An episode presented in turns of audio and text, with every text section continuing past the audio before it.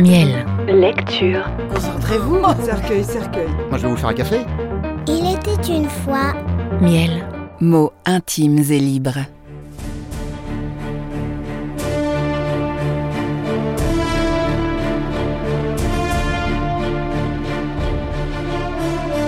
Le comte de Monte Cristo. Lu par Martin Amic. Chapitre 5 Le repas des fiançailles.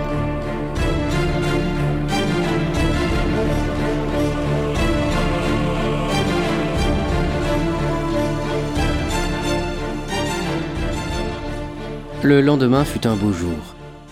Le soleil se leva pur et brillant, et les premiers rayons d'un rouge pourpre diaprèrent de leur rubis les pointes écumeuses des vagues.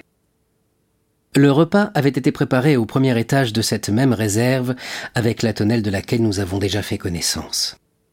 C'était une grande salle éclairée par cinq ou six fenêtres, au-dessus de chacune desquelles, explique le phénomène qui pourra, était écrit le nom d'une des grandes villes de France. Une balustrade en bois, comme le reste du bâtiment, régnait tout le long de ces fenêtres. Quoique le repas ne fût indiqué que pour midi, dès onze heures du matin, cette balustrade était chargée de promeneurs impatients. C'étaient les marins privilégiés du Pharaon et quelques soldats amis de Dantès. Tous avaient, pour faire honneur aux fiancés, fait voir le jour à leur plus belle toilette.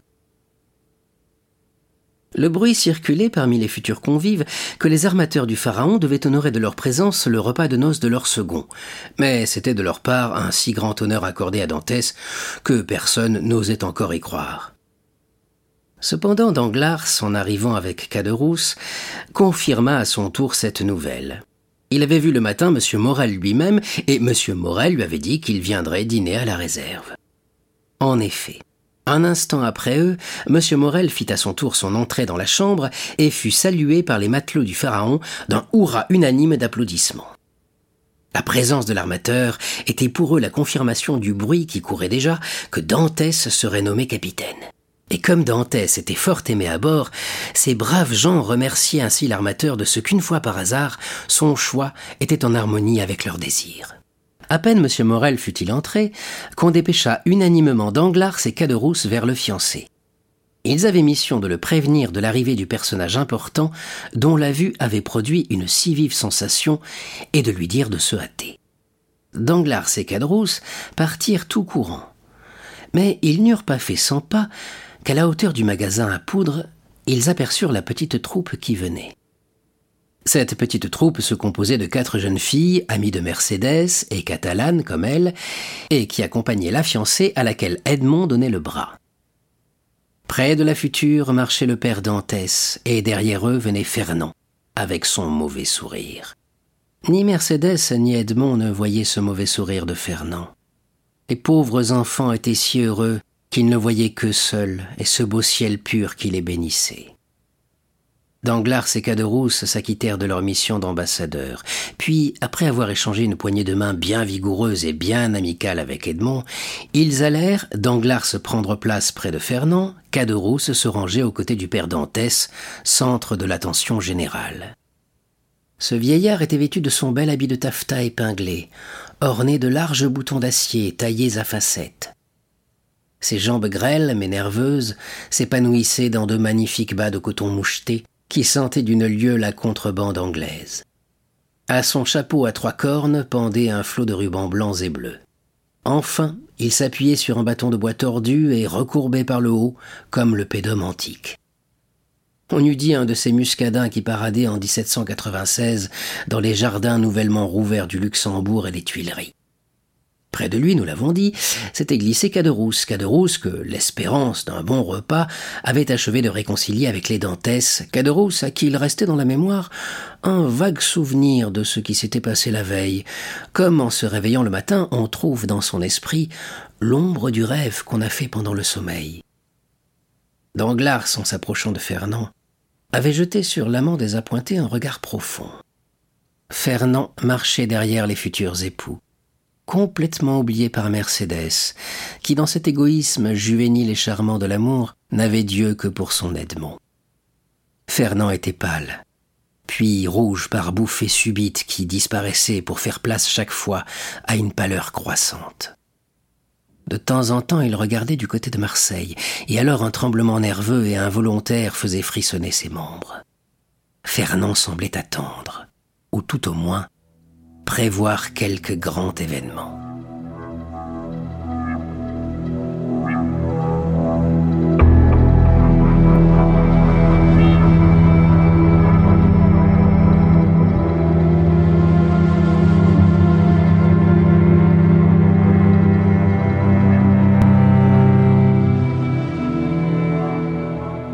Dantès était simplement vêtu. Appartenant à la marine marchande, il avait un habit qui tenait le milieu entre l'uniforme militaire et le costume civil.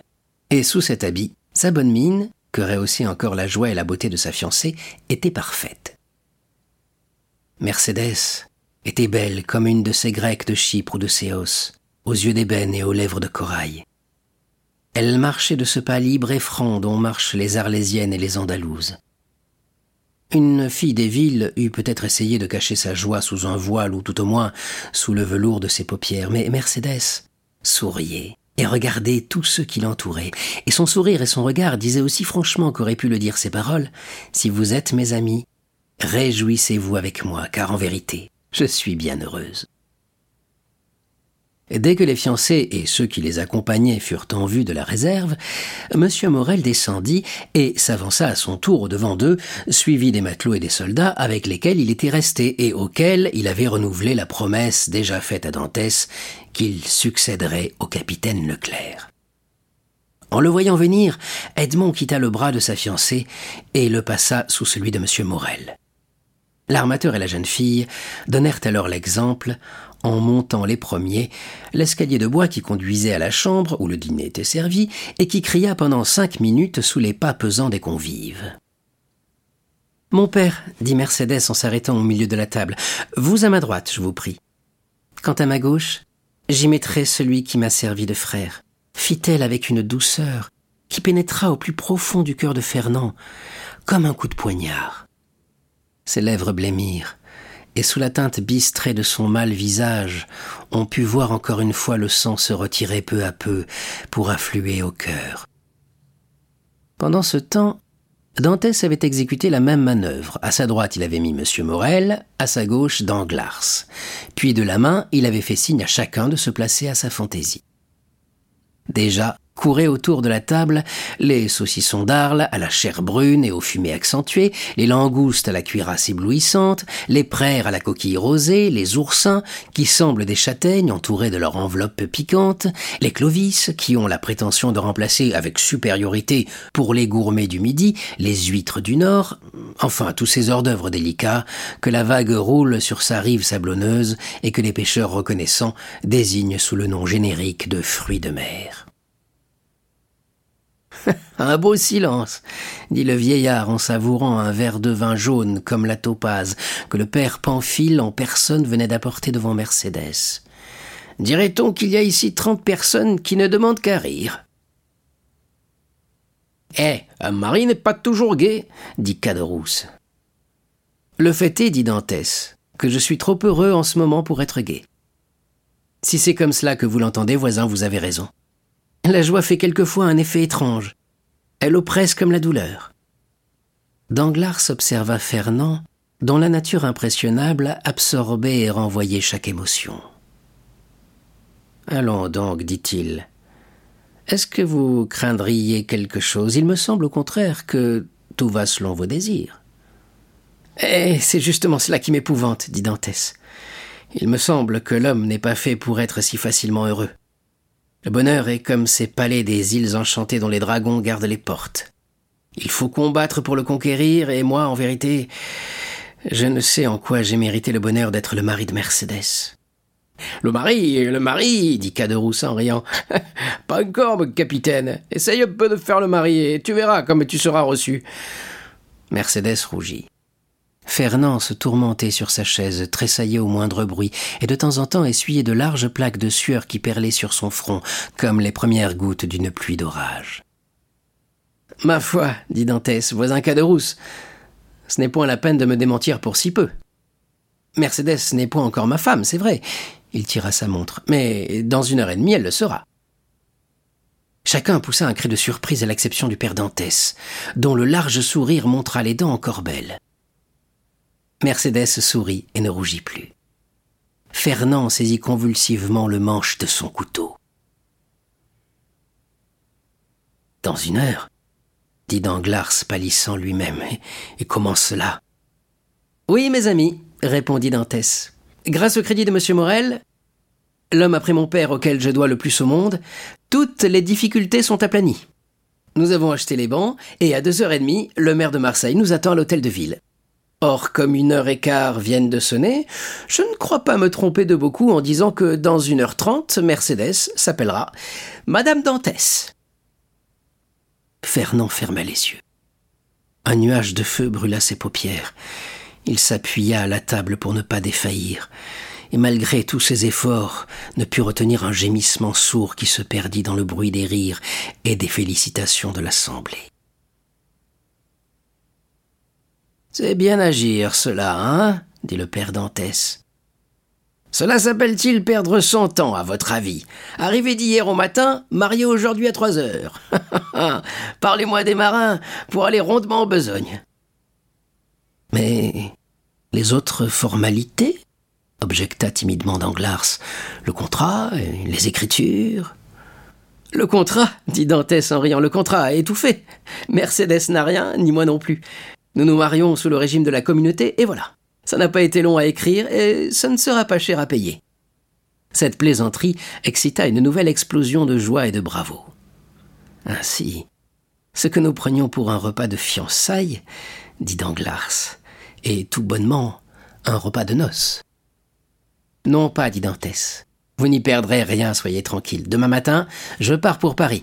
Quatre jours pour aller, quatre jours pour revenir, un jour pour faire en conscience la commission dont je suis chargé, et le 1er mars, je suis de retour.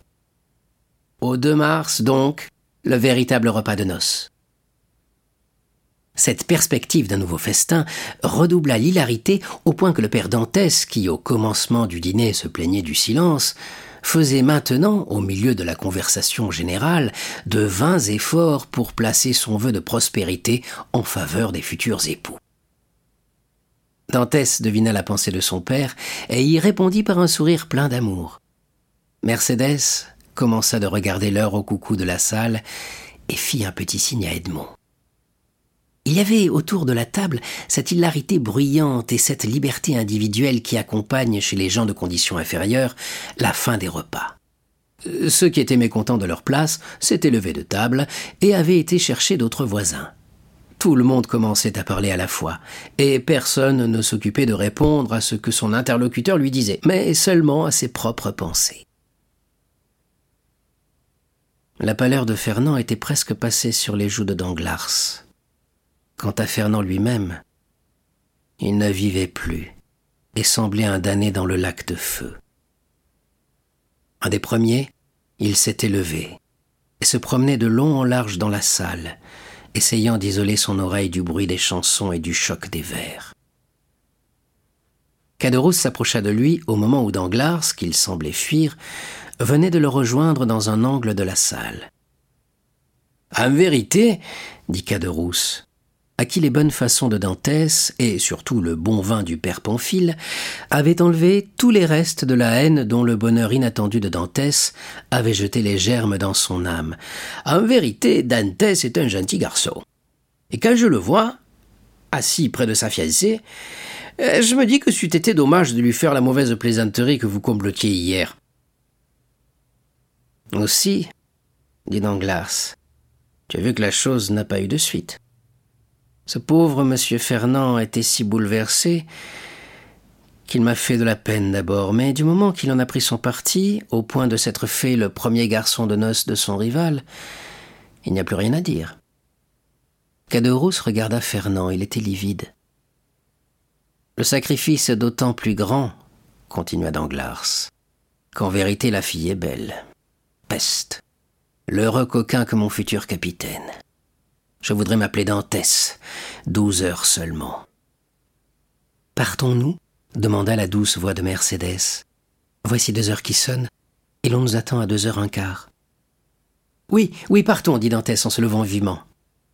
Partons répétèrent en chœur tous les convives. Au même instant, Danglars, qui ne perdait pas de vue Fernand, assis sur le rebord de la fenêtre, le vit ouvrir des yeux hagards, se lever comme par un mouvement convulsif et retomber assis sur l'appui de cette croisée. Presque au même instant, un bruit sourd retentit dans l'escalier, le retentissement d'un pas pesant, une rumeur confuse de voix mêlée à un cliquetis d'armes couvrirent les exclamations des convives, si bruyantes qu'elles fussent, et attirèrent l'attention qui se manifesta à l'instant même par un silence inquiet. Le bruit s'approcha. Trois coups retentirent dans le panneau de la porte.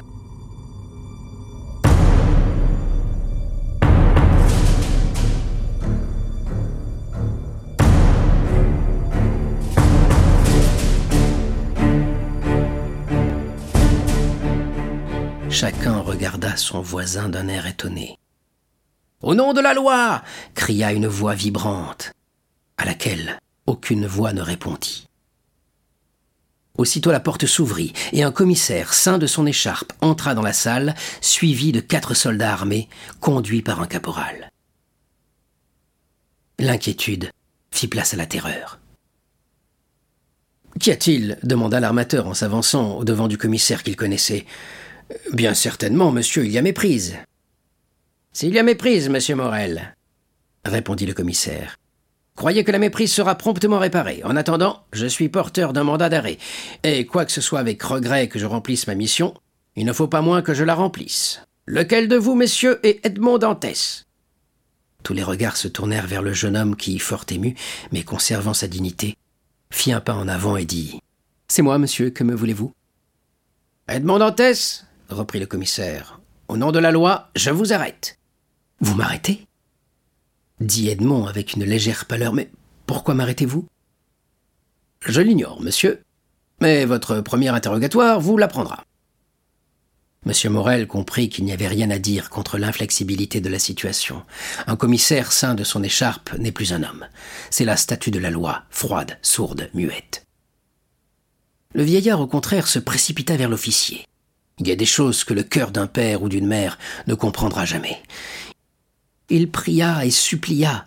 Larmes et prières ne pouvaient rien. Cependant son désespoir était si grand que le commissaire en fut touché. Monsieur, dit-il, tranquillisez-vous. Peut-être votre fils a-t-il négligé quelques formalités de douane ou de santé, et, selon toute probabilité, lorsqu'on aura reçu de lui les renseignements qu'on désire en tirer, il sera remis en liberté. Ah, ça, qu'est-ce que cela signifie? Demanda en fronçant le sourcil Caderousse à Danglars qui jouait la surprise. Ben, le sais-je, moi, dit Danglars, je suis comme toi. Euh, je vois ce qui se passe, je n'y comprends rien, et je reste euh, confondu. Caderousse chercha des yeux Fernand. Il avait disparu. Toute la scène de la veille se représenta alors à son esprit avec une effrayante lucidité. On eût dit que la catastrophe venait de tirer le voile que l'ivresse de la veille avait jeté entre lui et sa mémoire. Oh dit-il d'une voix rauque. Serait-ce la suite de la plaisanterie dont vous parliez hier, Danglars? En ce cas, malheur à celui qui l'aura faite, car elle est bien triste. Pas du tout, s'écria Danglars. Tu sais bien, au contraire, que j'ai déchiré le papier. Tu ne l'as pas déchiré, dit Caderousse. Tu l'as jeté dans un coin, voilà tout. Tais-toi, tu n'as rien vu, tu étais ivre. Où est Fernand? demanda Caderousse. Le sais-je, moi? répondit Danglars. À ses affaires, probablement. Mais au lieu de nous occuper de cela, allons donc porter du secours à ces pauvres affligés. En effet, pendant cette conversation, Dantès avait, en souriant, serré la main à tous ses amis et s'était constitué prisonnier en disant Soyez tranquille, l'erreur va s'expliquer, et probablement que je n'irai même pas jusqu'à la prison. Oh, bien certainement, j'en répondrai, dit Danglars, qui en ce moment s'approchait, comme nous l'avons dit, du groupe principal. Dantès descendit l'escalier, précédé du commissaire de police et entouré par les soldats. Une voiture, dont la portière était toute ouverte, attendait à la porte. Il y monta, deux soldats et le commissaire montèrent après lui, la portière se referma, et la voiture reprit le chemin de Marseille. Adieu, Dantès Adieu, Edmond s'écria Mercédès en s'élançant sur la balustrade. Le prisonnier entendit ce dernier cri, sorti comme un sanglot du cœur déchiré de sa fiancée. Il passa la tête par la portière et cria Au revoir, Mercédès et disparut à l'un des angles du fort Saint-Nicolas. Attendez-moi ici, dit l'armateur. Je prends la première voiture que je rencontre, je cours à Marseille et, et je vous rapporte des nouvelles. Allez crièrent toutes les voix, allez Et revenez bien vite Il y eut après ce double départ un moment de stupeur terrible parmi tous ceux qui étaient restés. Le vieillard et Mercédès restèrent quelque temps isolés, chacun dans sa propre douleur. Mais enfin leurs yeux se rencontrèrent. Ils se reconnurent comme deux victimes frappées du même coup et se jetèrent dans les bras l'un de l'autre.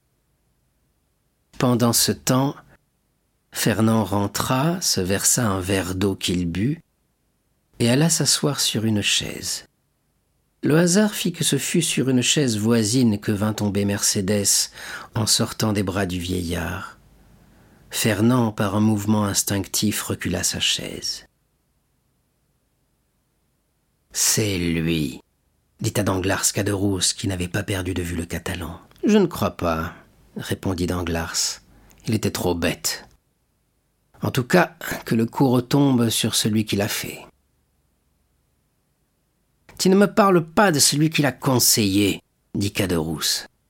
Ah, ma foi, dit Danglars, si l'on était responsable de tout ce que l'on dit en l'air. Oui, lorsque ce que l'on dit en l'air retombe par la pointe. Pendant ce temps, les groupes commentaient l'arrestation de toutes les manières. Et vous, Danglars dit une voix, que pensez-vous de cet événement Moi dit Danglars. Je crois qu'il aura rapporté quelques ballots de marchandises prohibées. Mais si cela était vrai, vous devriez le savoir, Danglars. Vous qui étiez agent comptable, c'est vrai, mais l'agent comptable ne connaît que les colis qu'on lui déclare. Je sais que nous sommes chargés de coton, voilà tout. Que nous avons pris le chargement à Alexandrie, chez M. Pastret, et à Smyrne, chez M. Pascal. ne m'en demandez pas davantage.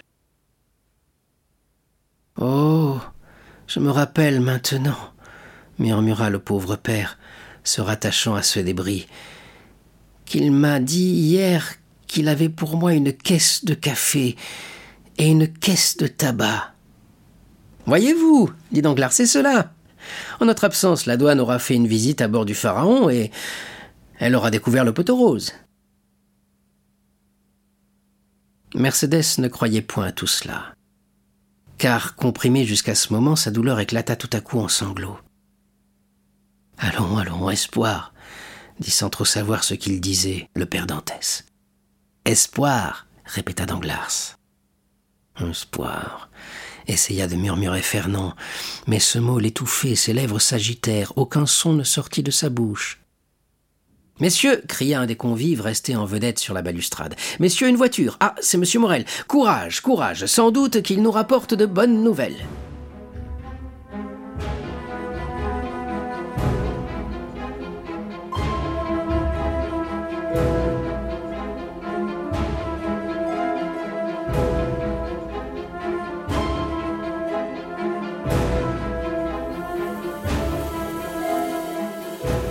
Mercédès et le vieux père coururent au devant de l'armateur, qu'ils rencontrèrent à la porte. Monsieur Morel était fort pâle. Eh bien, s'écrièrent-ils d'une même voix. Eh bien, mes amis, répondit l'armateur en secouant la tête. La chose est plus grave que nous ne le pensions. Oh, monsieur, s'écria Mercédès, il est innocent. Je le crois, répondit monsieur Morel, mais on l'accuse. De quoi donc? demanda le vieux Dantès d'être un agent bonapartiste. Ceux de mes lecteurs qui ont vécu dans l'époque où se passe cette histoire se rappelleront quelle terrible accusation c'était alors que celle que venait de formuler M. Morel. Mercédès poussa un cri. Le vieillard se laissa tomber sur une chaise. Ah, murmura Caderousse, vous m'avez trompé, Danglars, et la plaisanterie a été faite. Mais je ne veux pas laisser mourir de douleur ce vieillard et cette jeune fille, et je vais tout leur dire. Tais-toi, malheureux s'écria Danglars en saisissant la main de Caderousse. Ou je ne réponds pas de toi-même. Qui te dit que Dantès n'est pas véritablement coupable Le bâtiment a touché à l'île d'Elbe. Il y est descendu. Il est resté tout un jour à Porto Ferraccio.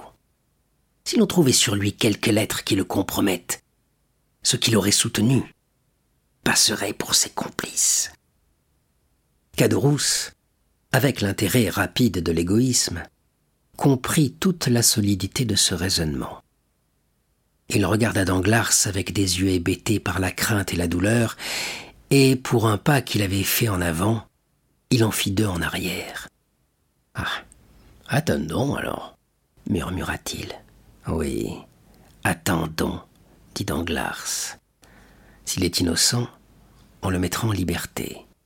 S'il est coupable, il est inutile de se compromettre avec un conspirateur. Alors partons, je ne puis rester plus longtemps ici.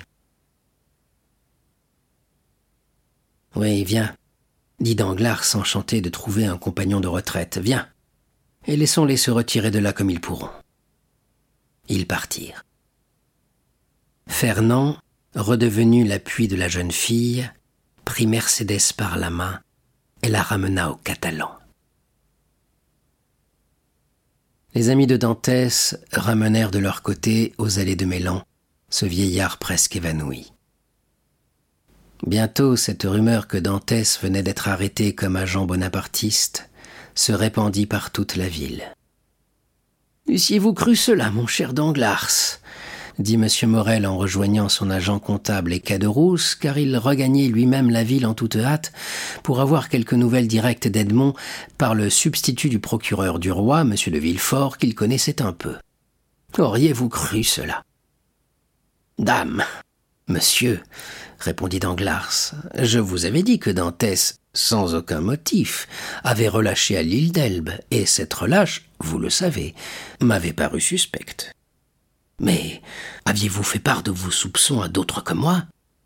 Je m'en serais bien gardé, monsieur, ajouta tout bas Danglars. Vous savez bien qu'à cause de votre oncle, monsieur Polycar Morel, qui a servi sous l'autre et qui ne cache pas sa pensée, on vous soupçonne de regretter Napoléon. J'aurais eu peur de faire tort à Edmond et ensuite à vous. Il y a de ces choses qu'il est du devoir d'un subordonné de dire à son armateur et de cacher sévèrement aux autres. Bien, Danglars, bien, dit l'armateur, vous êtes un brave garçon. Aussi, j'avais d'avance pensé à vous dans le cas où ce pauvre Dantès fût devenu le capitaine du Pharaon. Comment cela, monsieur? Oui, j'avais d'avance demandé à Dantès ce qu'il pensait de vous, et s'il aurait quelque répugnance à vous garder à votre poste, car je ne sais pourquoi, j'avais cru remarquer qu'il y avait un froid entre vous. Et que vous a-t-il répondu? Qu'il croyait effectivement avoir eu, dans une circonstance qu'il ne m'a pas dite, quelque tort envers vous, mais que toute personne qui avait la confiance de l'armateur avait la sienne. L'hypocrite, murmura Danglars. Pauvre Dantès, dit Caderousse. C'est un fait qu'il était excellent garçon. Oui, mais en attendant, dit M. Morel, voilà le pharaon sans capitaine. Oh, dit Danglars, il faut espérer, puisque nous ne pouvons repartir que dans trois mois, que d'ici à cette époque Dantès sera bien en liberté. Sans doute, mais jusque-là. Eh bien, jusque-là me voici, monsieur Morel, dit Danglars. Vous savez que je connais le maniement d'un navire aussi bien que le premier capitaine au long cours venu. Cela vous offrira même un avantage de vous servir de moi, car lorsqu'Edmond sortira de prison, vous n'aurez personne à remercier. Il reprendra sa place, et moi la mienne, voilà tout. Oh, merci, Danglars, dit l'armateur. Voilà en effet qui concilie tout. Prenez donc le commandement, je vous y autorise, et surveillez le débarquement. Il ne faut jamais, quelque catastrophe qui arrive aux individus, que les affaires souffrent. Soyez tranquille, monsieur. Mais pourra-t-on le voir au moins, ce bon Edmond? Je vous dirai cela tout à l'heure, Danglars. Je vais tâcher de parler à M. de Villefort et d'intercéder près de lui en faveur du prisonnier. Je sais bien que c'est un royaliste engagé, mais que diable, tout royaliste et procureur du roi qu'il est, il est un homme aussi. Mais je ne le crois pas méchant. Non, dit Danglars, mais j'ai entendu dire qu'il était ambitieux, et cela se ressemble beaucoup. Enfin, dit Morel avec un soupir. Nous verrons. Allez à bord, je vous y rejoins. Et il quitta les deux amis pour prendre le chemin du palais de justice. Tu vois, dit Danglars à Caderousse, la tournure que prend l'affaire. As-tu encore envie d'aller soutenir Dantès maintenant? Non, sans doute. Mais c'est cependant une terrible chose qu'une plaisanterie qui a de pareilles suites. Eh, dame, qui l'a faite? Ce n'est ni toi ni moi, n'est-ce pas? C'est Fernand. Tu sais bien que, quant à moi, j'ai jeté le papier dans un coin. Je croyais même l'avoir déchiré. Non, non, dit Caderousse. Oh, quant à cela, j'en suis sûr. Je le vois au coin de la tonnelle, tout froissé, tout roulé. Et je voudrais même bien qu'il y fût encore où je le vois. Que veux-tu? Fernand l'aura ramassé. Fernand l'aura copié ou fait copier. Fernand n'aura peut-être même pas pris cette peine. Et j'y pense. Mon Dieu, il aura peut-être envoyé ma propre lettre. Heureusement que j'avais déguisé mon écriture. Mais tu savais donc que Dantès conspirait? Moi, je ne savais rien au monde. Comme je l'ai dit, j'ai cru faire une plaisanterie, pas autre chose. Il paraît que comme Harlequin, j'ai dit la vérité en riant. C'est égal, reprit Caderousse. Je donnerais bien des choses pour que toute cette affaire ne fût pas arrivée, ou du moins pour n'y être mêlé en rien. Tu verras qu'elle nous portera malheur, Danglars. Si elle doit porter malheur à quelqu'un, c'est au vrai coupable. Et le vrai coupable, c'est Fernand, et non pas nous. Quel malheur veux-tu qu'il nous arrive à nous? Nous n'avons qu'à nous tenir tranquilles, sans souffler le mot de tout cela. Et l'orage passera, sans que le tonnerre tombe. Amen, dit Caderousse en faisant un signe d'adieu à Danglars et en se dirigeant vers les allées de Mélan, tout en secouant la tête et en se parlant à lui-même, comme ont l'habitude de faire les gens fort préoccupés. Bon, dit Danglars, les choses prennent la tournure que j'avais prévue. Me voilà capitaine par intérim, et si cet imbécile de Caderousse peut se taire, capitaine tout de bon. Il n'y a donc que le cas où la justice relâcherait Dantès. Oh Mais ajouta-t-il avec un sourire, la justice est la justice, et je m'en rapporte à elle. Et sur ce, il sauta dans une barque en donnant l'ordre au batelier de le conduire à bord du Pharaon, où l'armateur, on se le rappelle, lui avait donné rendez-vous.